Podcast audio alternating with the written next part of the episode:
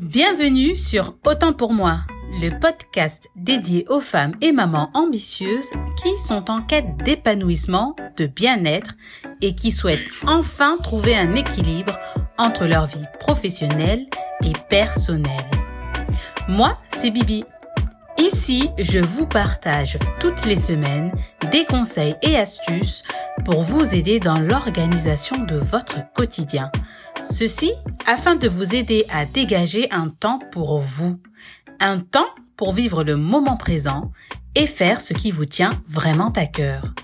Parce que la vie mérite mieux que la vitesse.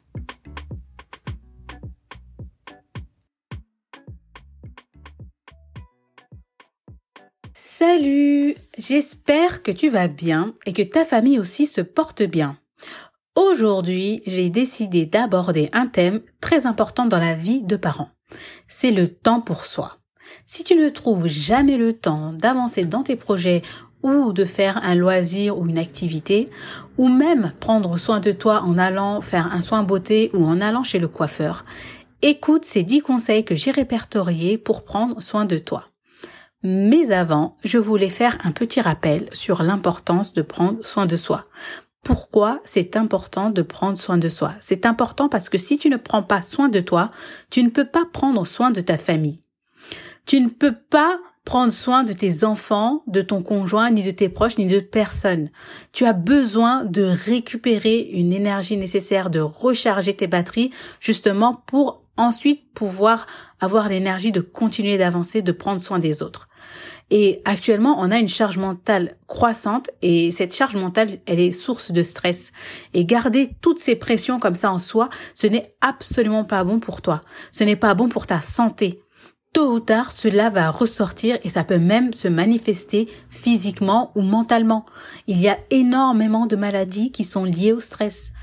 Et mentalement, il y a aussi le burn-out parental. D'ailleurs, si ça vous intéresse, n'hésitez pas à me le dire en commentaire, ça pourra faire le sujet d'un prochain podcast.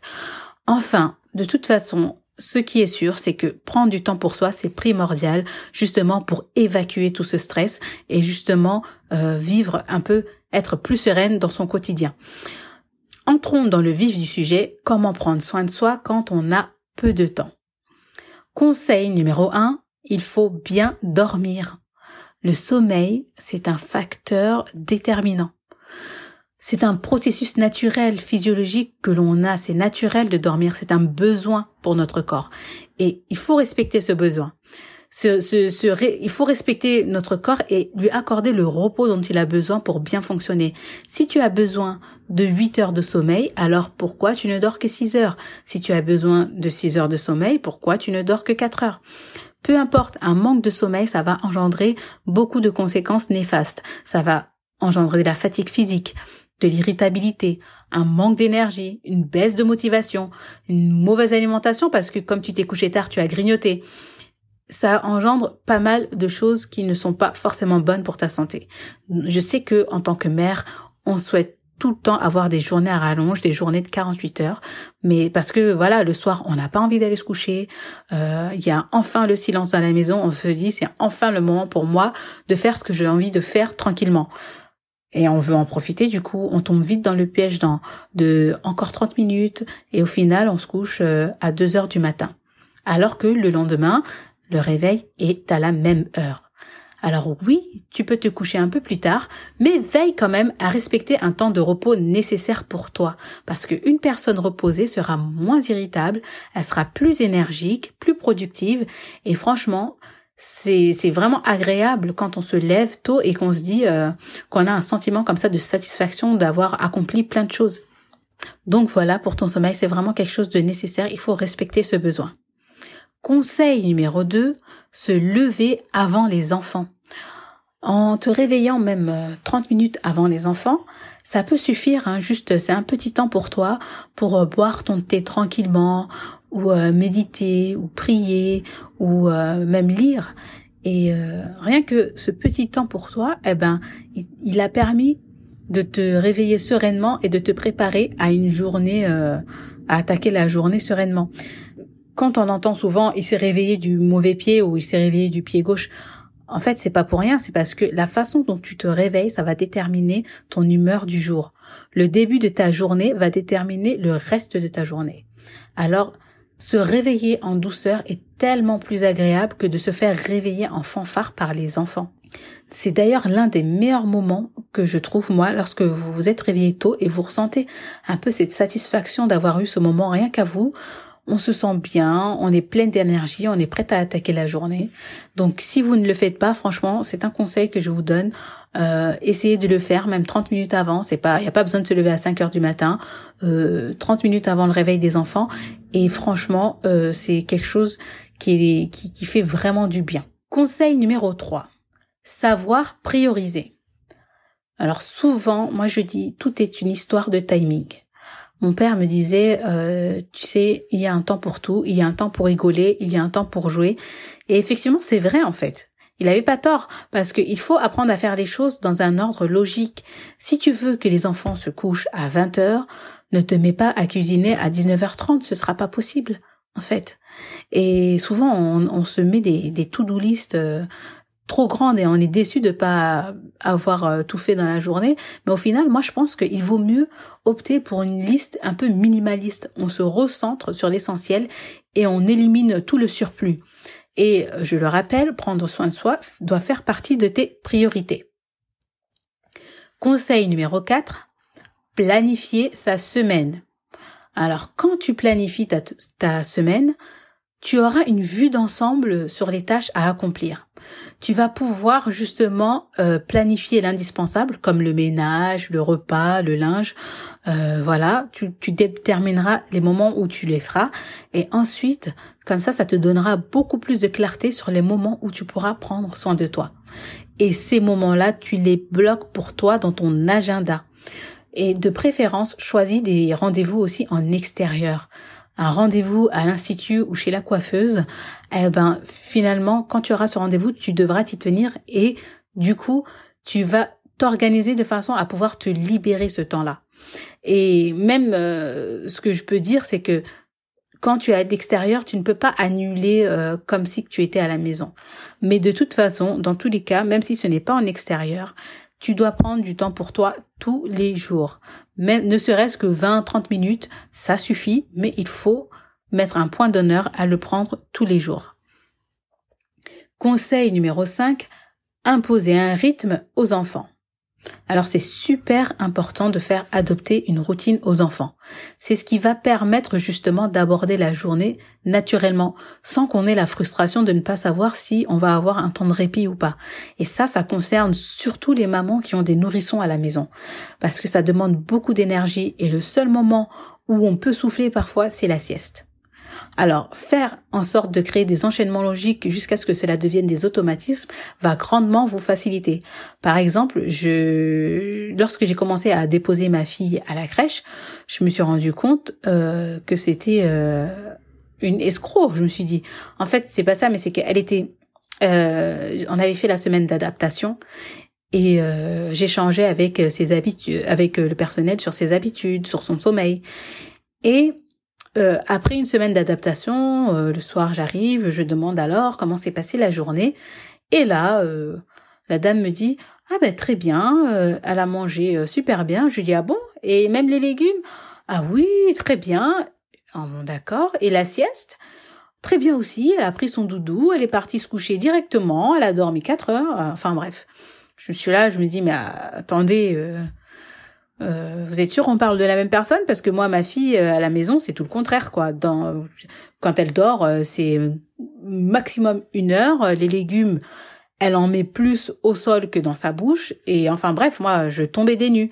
Mais en fait c'est normal parce que déjà premièrement les enfants ils sont avec leur, ils sont pas pareils avec leurs parents comme ils seraient avec des autres personnes ça c'est sûr mais au-delà au-delà de ça il y a un certain cadre à la crèche, il y a un rythme qui va permettre d'établir quand même des automatismes, des enchaînements logiques et naturels finalement. Et euh, voilà, par exemple, à la crèche, quand elle arrive, elle sait qu'il y a un temps d'accueil, ensuite il y a un temps de jeu, après il y a un temps calme, après il y a le repas, après euh, il y a la sieste, après la sieste, euh, temps calme, et après elle joue.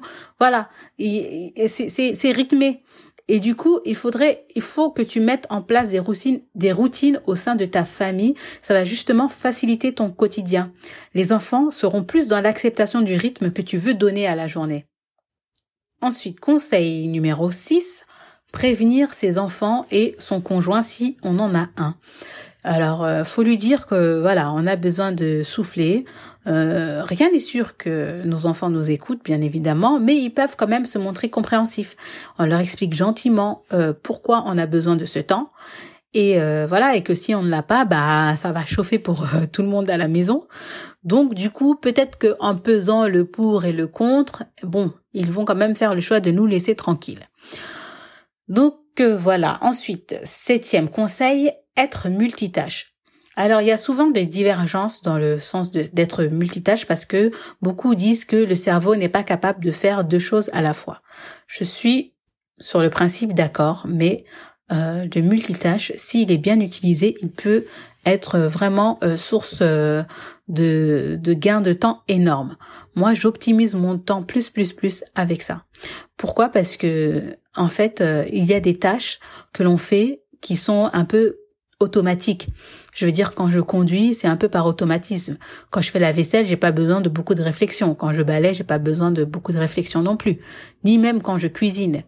Alors, ce que je fais pendant ce temps-là, j'utilise, euh, j'écoute des podcasts ou j'écoute des livres audio. Euh, voilà. Alors pendant que j'ai fait mon ménage, pendant que j'ai fait une heure de ménage, j'ai écouté un podcast euh, ou un livre audio et voilà, ça fait une heure de lecture. voilà, j'ai eu mon moment à moi et je me sens vraiment mieux. C'est vraiment plus agréable et ça rend même le ménage plus agréable. Ensuite, huitième conseil, savoir lâcher prise nous, les, femmes, souvent, nous sommes tout le temps euh, dans le contrôle. Quand on est maman, euh, finalement, c'est comme si on devenait un inspecteur des travaux finis, quoi. Est-ce que tu as bien lavé tes dents? Il ouvre, ouvre la bouche, je vérifie. Est-ce que tu as mis la crème? Fais voir tes jambes. Est-ce que tu as rangé ta chambre? Attends, je vais vérifier. On est dans la vérification constante que tout est bien fait, alors que des fois, voilà, c'est bon, tu sais que en allant vérifier, tu vas entrer dans une colère noire euh, si la chambre n'est pas rangée. Bah, c'est mieux tu n'y vas pas. Pose-toi, souffle un peu, fais autre chose, c'est mieux. Donc je sais que c'est pas évident, mais franchement, ça fait du bien parfois. Euh, pour la petite anecdote, moi je suis partie en vacances euh, avec mes sœurs. Pour rappel, on est cinq sœurs. Et euh, chacune, on a des enfants, donc je, je vous laisse imaginer le nombre d'enfants qu'on avait. Et franchement, c'était compliqué. On avait trois chalets et les enfants, bah, ils allaient, ils venaient alors moi, en tata euh, qui, qui veut tout contrôler, j'étais là, qui rentre, qui sort, non, restez dans votre chalet. Voilà, j'étais dans, dans ma traque d'enfants. Je suis partie, euh, euh, je traquais les enfants et je suis je suis partie dans un chalet. J'ai ouvert la salle de bain. Qui je vois Ma sœur en train de se faire couler un bain moussant et tout. Je, sur le moment, je me suis dit mais vraiment, elle, elle est sérieuse là? Mais elle est culottée vraiment. Mais finalement, après réflexion, je me suis dit c'est vrai, en fait, elle a raison. Elle a raison de s'accorder un moment. Sinon, on devient une tata aigrie comme moi. C'est pas drôle. Donc, lâcher prise de temps en temps, c'est pas mal. Neuvième conseil. Savoir dire non.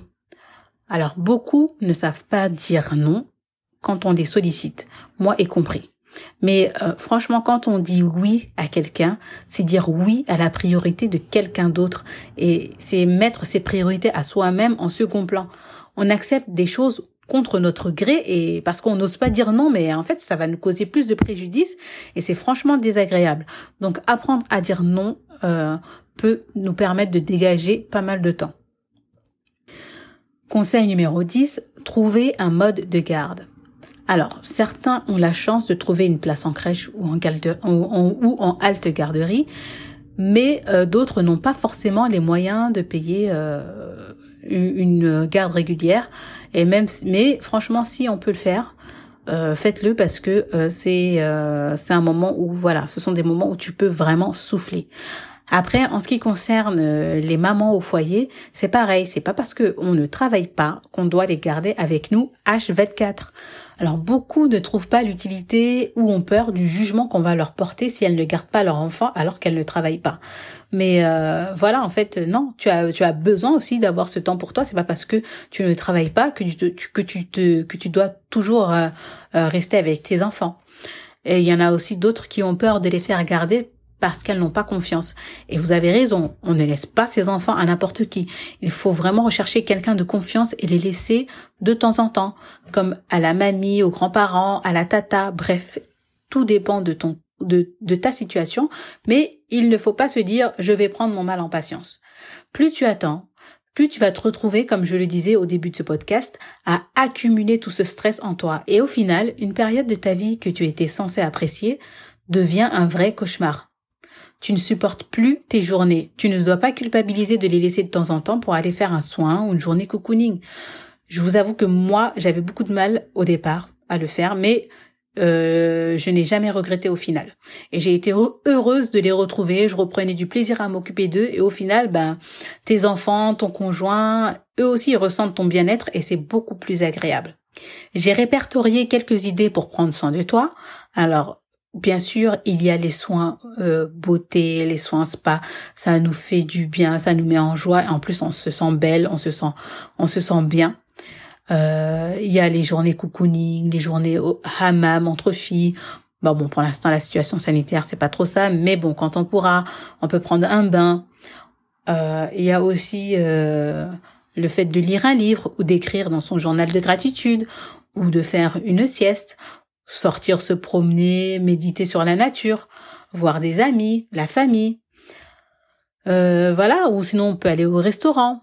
Restaurant, mais bon, encore là, c'est pas possible, mais quand ce sera possible au restaurant, en attendant, on peut se retrouver chez des amis pour euh, manger ensemble. Voilà. On peut aussi faire une activité créative, euh, comme la calligraphie, ou la couture, ou le tricot. tu peux même ne rien faire. Pas de téléphone, pas de télé, t'es toute seule et tu te laisses aller à tes pensées, ça fait du bien aussi. Enfin, je te laisse euh, imaginer toutes sortes de loisirs que tu pourrais faire en profitant, en profitant de ce temps que tu t'es dégagé. En tout cas, je récapitule les dix conseils. Alors, bien dormir, se lever plus tôt, savoir prioriser, planifier sa semaine, avoir une routine pour les enfants, prévenir son entourage, être multitâche, savoir dire non et trouver un mode de garde. Voilà, j'espère que ce podcast t'aura aidé à comprendre l'importance de prendre soin de toi. C'est d'ailleurs pour cela que j'ai créé le programme Autant pour moi. C'est un programme où je t'aide à te créer du temps pour toi en tenant compte de tes besoins et de tes priorités. On voit ensemble ce que tu peux appliquer dans ton quotidien ou non. Et grâce à cela, ben, je te crée un planning idéal. Alors l'organisation, ça s'apprend et moi, mon rôle est de t'aider à l'être. C'est comme lorsqu'on apprend à faire du vélo. Au départ, on a besoin d'un petit coup de main pour prendre le bon départ, puis à force, ça roule tout seul.